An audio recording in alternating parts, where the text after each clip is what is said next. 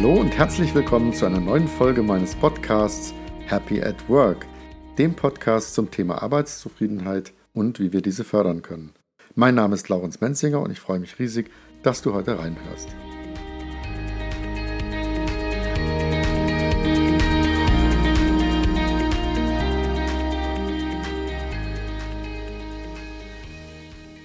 Heute begrüße ich in meinem Podcast Heiko Fischer, Gründer und CEO der Resourceful Humans GmbH. Heiko und Anglas Team unterstützen Unternehmen dabei, ihre Organisation in unternehmerische Netzwerke zu transformieren. Dazu hat Resourceful Humans verschiedene Tools entwickelt wie Stars, Cards und Network. Bevor Heiko zusammen mit Angela Maus äh, im Jahr 2011 RH gegründet hatte, war er HR-Leiter bei Crytek zahlreiche renommierte Unternehmen wie zum Beispiel T-Mobile Netherlands oder Accenture oder Haufe Mantis haben schon auf die Beratung und Unterstützung von RH gezählt. 2014 hat RH auch den Human Resource Excellence Award gewonnen in der Kategorie Innovation of the Year. Und du bist gefragter Keynote Speaker, Heiko. Ich freue mich sehr, dich heute in meinem Podcast-Interview zu haben. Meine erste Frage an dich wäre, was hat dich und Angler bewogen, vor acht Jahren Resourceful Humans zu gründen? Ich muss gleich meinem Ruf als Rebell oder Revoluzer äh, gerecht werden und deine Frage ignorieren, weil wir haben sogar noch 2017 nochmal den HR Innovation Preis gewonnen. Und zwar für ein Tool, das du nicht äh, erwähnt hattest. Wir haben noch ein Tool gebaut, weil du eingangs gesagt hast Heike anstatt Heiko. Und dann ging es um Diversity, in der Kategorie Diversity. Und zwar mit unserem äh, Partner, mit Accenture haben wir ein Tool gebaut, wo es darum ging, wie kannst du wirklich äh, Organisationen nahebringen, dass diese Arbeitswelt eine positive sein kann, in der Leute mehr in die Selbstwirksamkeit reinkommen und nicht so fremdgesteuert sind. Wir haben uns ein, ein, Tool von Accenture damals angeschaut, die haben einen Konfigurator für BMW gebaut, wie du dein Auto konfigurieren kannst. Ich glaube, jeder männliche Zuhörer ist mindestens einmal im Monat irgendwie auf der Porsche-Seite und konfiguriert sich sein Porsche oder sein Tesla in der Farbe, in der er ihn haben will. Und wir haben gesagt, wie cool wäre es denn, wenn man die Arbeit genauso einfach konfigurieren könnte wie ein Auto. Und haben dann einen Prototypen gebaut, wo du praktisch sagen konntest, ähm, so einen ganz einfachen Slider, eben wie in einem Autokonfigurator, wie viel willst du arbeiten? 5%, 10%, 15%, Vollzeit.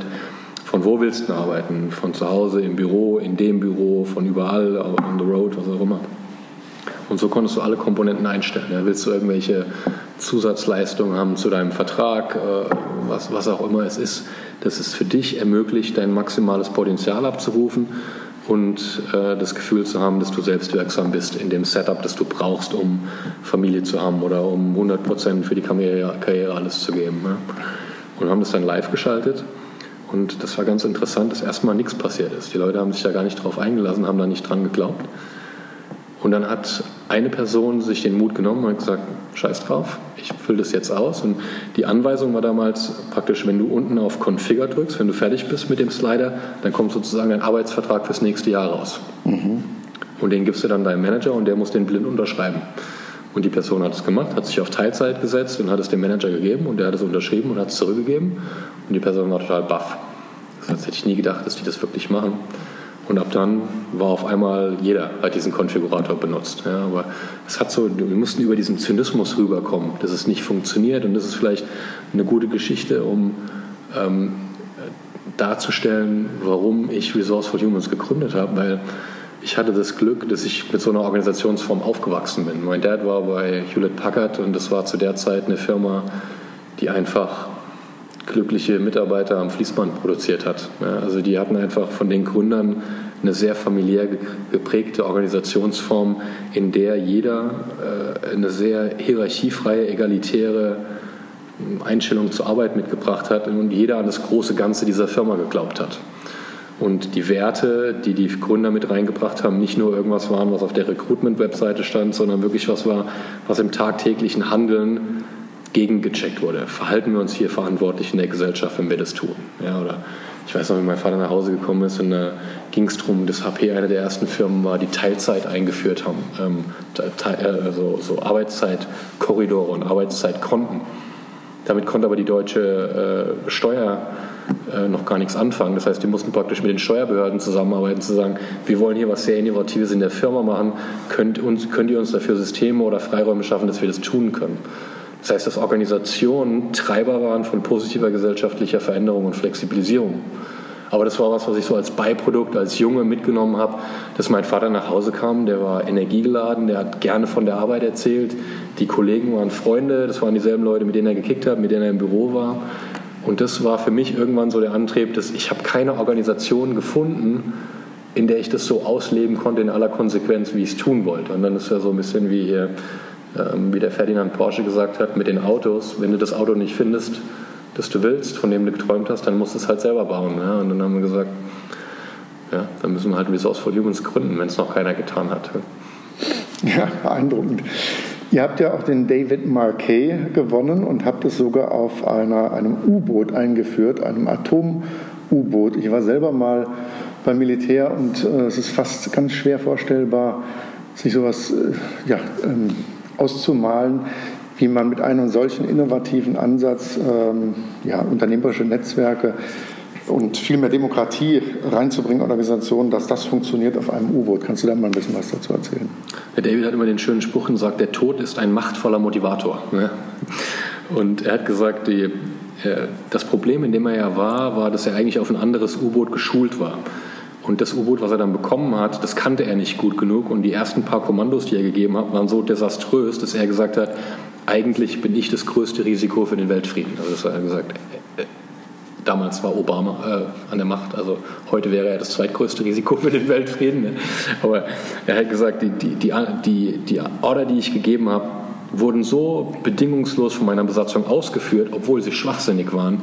Und ich saß auf einer Atombombe.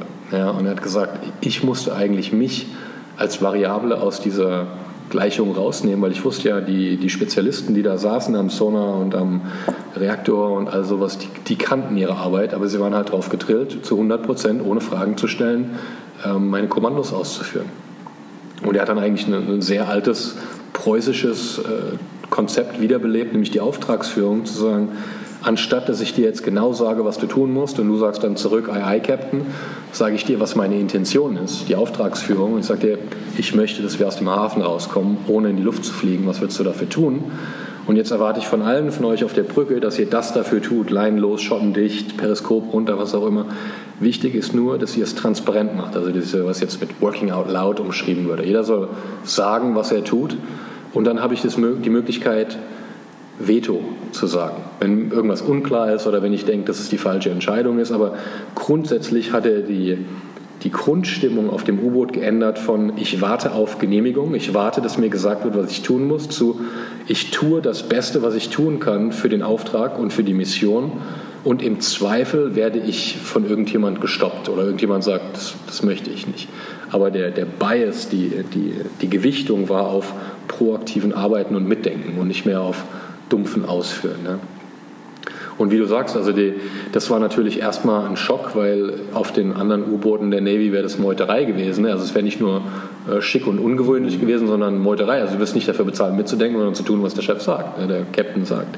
Was aber dazu geführt hat, sind, dass die, die, die Santa Fe, dieses U-Boot vom David, nach einem Jahr in diesen flotten Übungsmanövern zum bestperformanten U-Boot der Flotte wurde. Und zwar nicht nur in diesem Flottenmanöver, sondern jemals in der Geschichte der Navy mit einem Faktor 10 besser war als alle anderen. Warum? Weil er gesagt hat, die, die bestgeölteste Hierarchie, selbst mit wesentlich kompetenteren Kapitänen, braucht einfach per se mehr Zeit, durch die Schritte zu laufen, als einer, der mitdenkt und etwas tut, der am nächsten am Problem sitzt oder an der Lösung und den anderen die Möglichkeit gibt, dagegen Widerspruch einzulegen. Ja?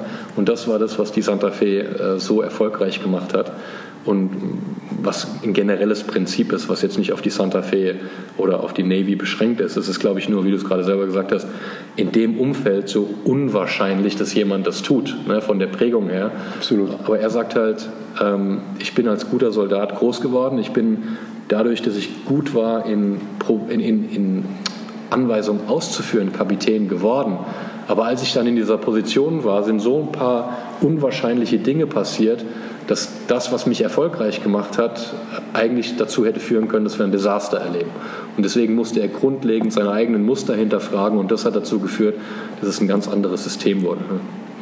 Ich meine, das ist ja wirklich wie ein Ritterschlag, auch dass ähm, jemand wie David Marquet das Ganze so erfolgreich vorangebracht hat und ausgerechnet in einer Industrie oder im Militär, ähm, wo man das am wenigsten vermuten würde. Und das zeigt, was du eingangs sagtest, Selbstwirksamkeit ist das, was wir irgendwo uns wünschen, auch als Menschen. Äh, der Gerald Hüther spricht davon, wir wollen einen Sinn in dem sehen, was wir tagtäglich tun.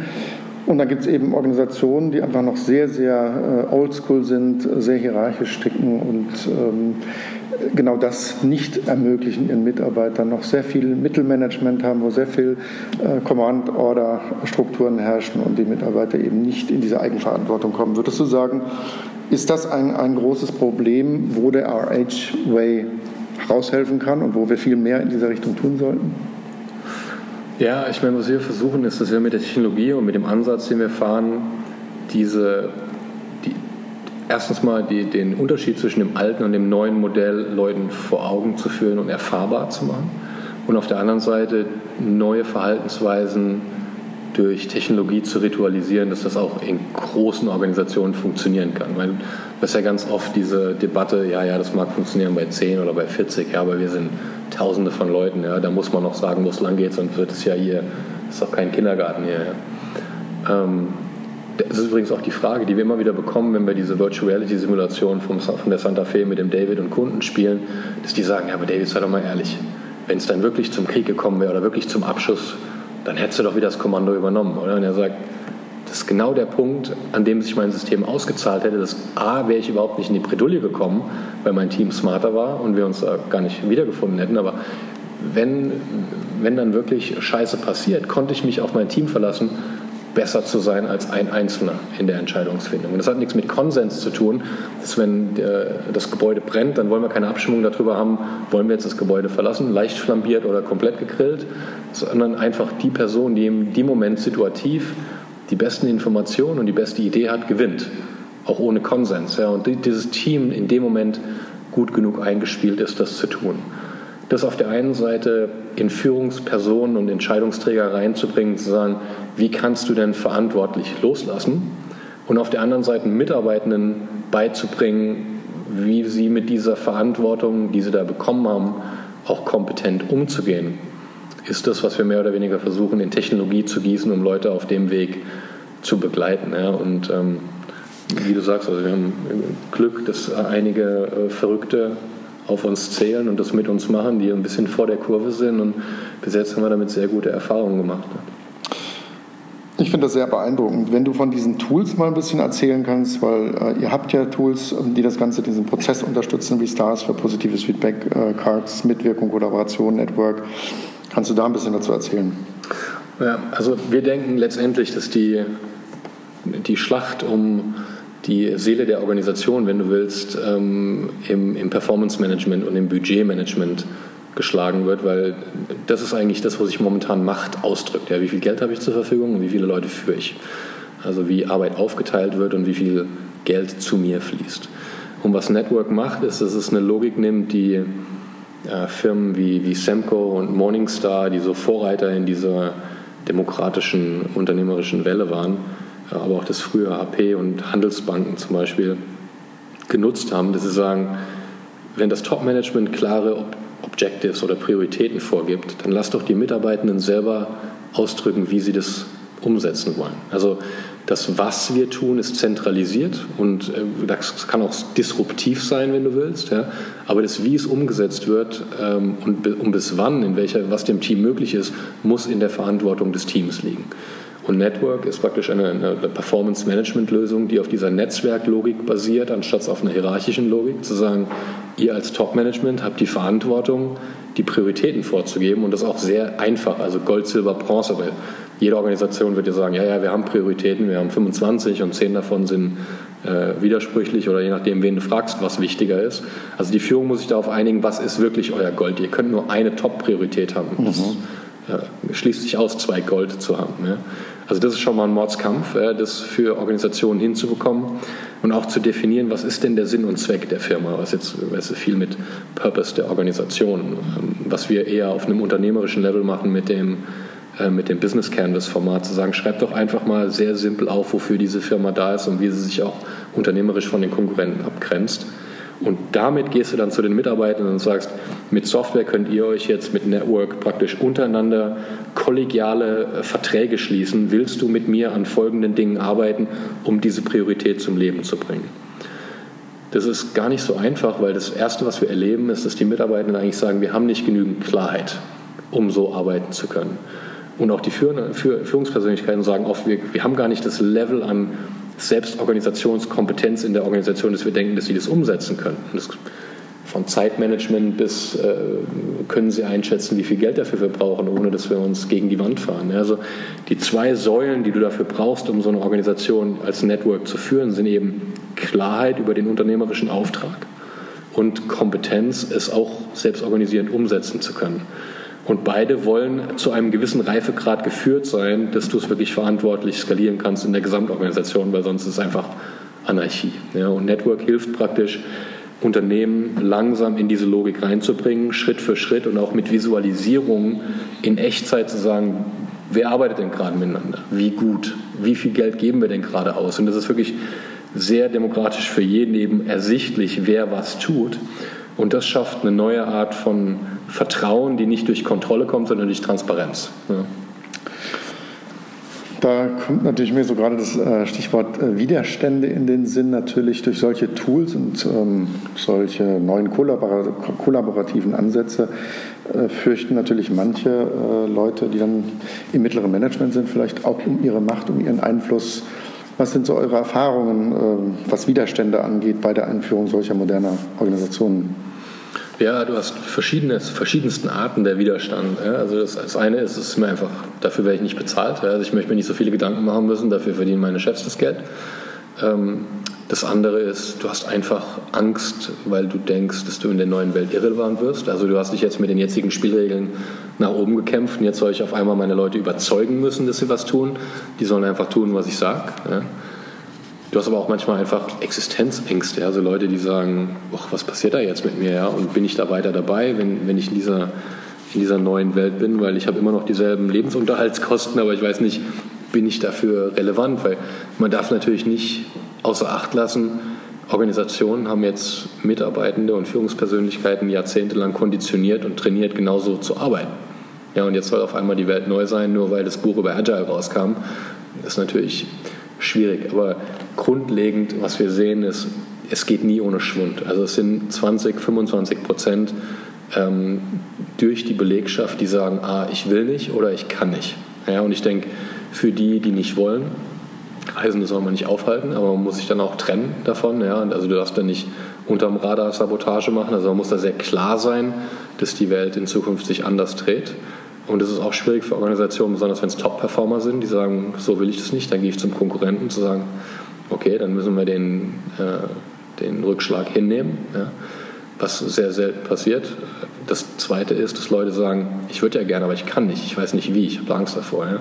Und da muss man, glaube ich, als Organisation eben auch sich der Verantwortung bewusst sein, dass man diese Leute so erzogen hat, und sich der Verantwortung stellen, ihnen auch Formate anzubieten, zu sagen, in einem geregelten Zeitrahmen gebe ich dir die Möglichkeit, die, äh, neu, zu, neu, neu zu lernen und neu zu denken. Ja? Und nicht nur zu sagen, ja, die Welt dreht sich jetzt anders und jetzt bist du halt weg. Ja? Also ich glaube, du kannst viel tun, eben gerade aus der, aus der HR-Seite, um den Ängsten vorzubeugen. Du kannst dir eine Liste machen und kannst sagen, das sind unsere Top-Performer, die sehr wahrscheinlich das nicht mitgehen würden. Du kannst dann eine, eine Risk-Analysis führen und sagen, wir machen das verantwortlich. Wir können da gute Aufhebungsverträge vorbereiten und den Leuten eine ehrliche, ähm, respektvolle Möglichkeit geben, die Organisation zu verlassen. Und wir müssen uns Formate ausdenken, wie wir die, die willens sind, aber Angst haben oder nicht die Skills dafür haben, in einem ähm, vordefinierten Zeitrahmen die Möglichkeit zu geben, in diese neue Welt zu finden. Es sind natürlich auch irgendwo radikalere Veränderungen, das ist ganz klar, das sagen ja auch andere, die solche Modelle einführen. Zappo, meine ich gelesen zu haben, die auch einfach damit rechnen und sagen, auch Newcomer, die sie äh, an Bord nehmen, denen auch sagen, ihr könnt sogar eine Prämie bekommen, um sie auch letzten Endes zu testen. Ist das die Kultur, in der ihr glücklich sein wollt, in der ihr euch wohlfühlt? Oder nehmt halt die Prämie und geht. Und äh, an dieser Sache kommt man einfach nicht vorbei dass es Friktionen gibt. Ne? Also auch wirklich zu schauen, welche Leute passen in dieser neuen Organisationsform, welche wollen gehen, welche sollte man gehen lassen oder wo man, sollte man sich trennen. Die Prinzipien, die ihr habt, sind ja ganz einfach gesprochen, gibt Leuten Handlungsfreiheit, damit sie eigenverantwortlich handeln, ähm, bringe volle Transparenz über Prozessfortschritt und Resultat, um Accountability zu gewährleisten und halte alles klein und simpel, um Vernetzung zu ermöglichen, sodass selbsterneuernde Netzwerkkulturen von innen heraus entstehen. Ich finde das alles ähm, sehr spannend und glaube auch, dass es ähm, dass es die, die Zukunft ist, in die wir gehen sollen. Und das wäre so mein Stichwort ähm, zum Ende. Wo siehst du, Heiko, die Herausforderungen in den nächsten zehn Jahren, was Arbeitswelten angeht, Organisationsformen? Was zeichnet für sich, sich für dich da ab? Was sind Herausforderungen? Ich hatte gerade die, die große Ehre, jetzt, ich wurde gefragt, von der Alfred Herrhausen Stiftung äh, beizutragen in dem Buch, wo es darum ging, das Vermächtnis von dem Alfred Herrhausen, was ich zu dem Thema Arbeit denke. Und da musste ich mich ein paar Wochen wirklich richtig reindenken in genau die Frage, die du jetzt gestellt hast. Ja. Und ich denke, für mich sind es drei Megathemen, denen wir eigentlich gegenüberstehen. Das erste ist Umwelt. Das ist uns momentan mit, dem, mit der Art und Weise, wie wir an Kapital rangehen, ja, die Greta Thunberg bringt es ja schön in klare Worte, wir uns ähm, die, den Planeten, auf dem wir sind, äh, unterm Arsch wegkapitalisieren. Ähm, also eigentlich kein nachhaltiges System Arbeit global haben. Ja. Also das ist die größte Herausforderung, hinter denen alle anderen Punkte zurückstehen, dass wenn wir es nicht hinbekommen, im Balance mit unserer Ökologie äh, zu sein, dass alle Reformen irrelevant werden. Ja. Das Zweite ist, dass wenn wir aus einer Position der Stärke heraus, nämlich wir haben es geschafft, auf diesem Planeten einigermaßen miteinander zu kollaborieren, ohne uns umzubringen und auch den Planeten als lebenden Organismus begreifen, den wir zu schützen müssen, auf einen neuen Planeten gehen, wo jetzt viele äh, Tech-Leute hinstreben, von Branson und Musk, dass ja der Mars unser nächster Planet ist, müssen wir uns wirklich die Frage stellen, sind wir, das, sind wir würdig genug, einen weiteren Planeten zu besiedeln? Ja? Weil wir haben es jetzt nicht wirklich bewiesen, dass wir es hier hinkriegen.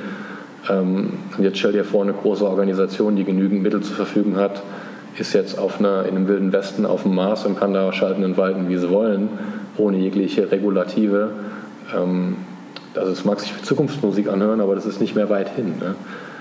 Und beide erfordern eben, dass Organisationen positive treibende Kräfte in der Gesellschaft sind, die versuchen, diese Balance mit herzustellen, ob durch ihre CO2-Bilanz oder dass sie eben in alles, was sie einfließen lassen, in Apple, in Foxconn in China genauso die äh, Menschenrechte und die Arbeitsbedingungen in Augenschein nimmt, wie ähm, wenn sie in äh, Kalifornien wären oder sowas. Also das, das hört sich wie abstrakte Themen an, die aber sich aber in sehr operativen Dingen in Organisationen wiederfinden.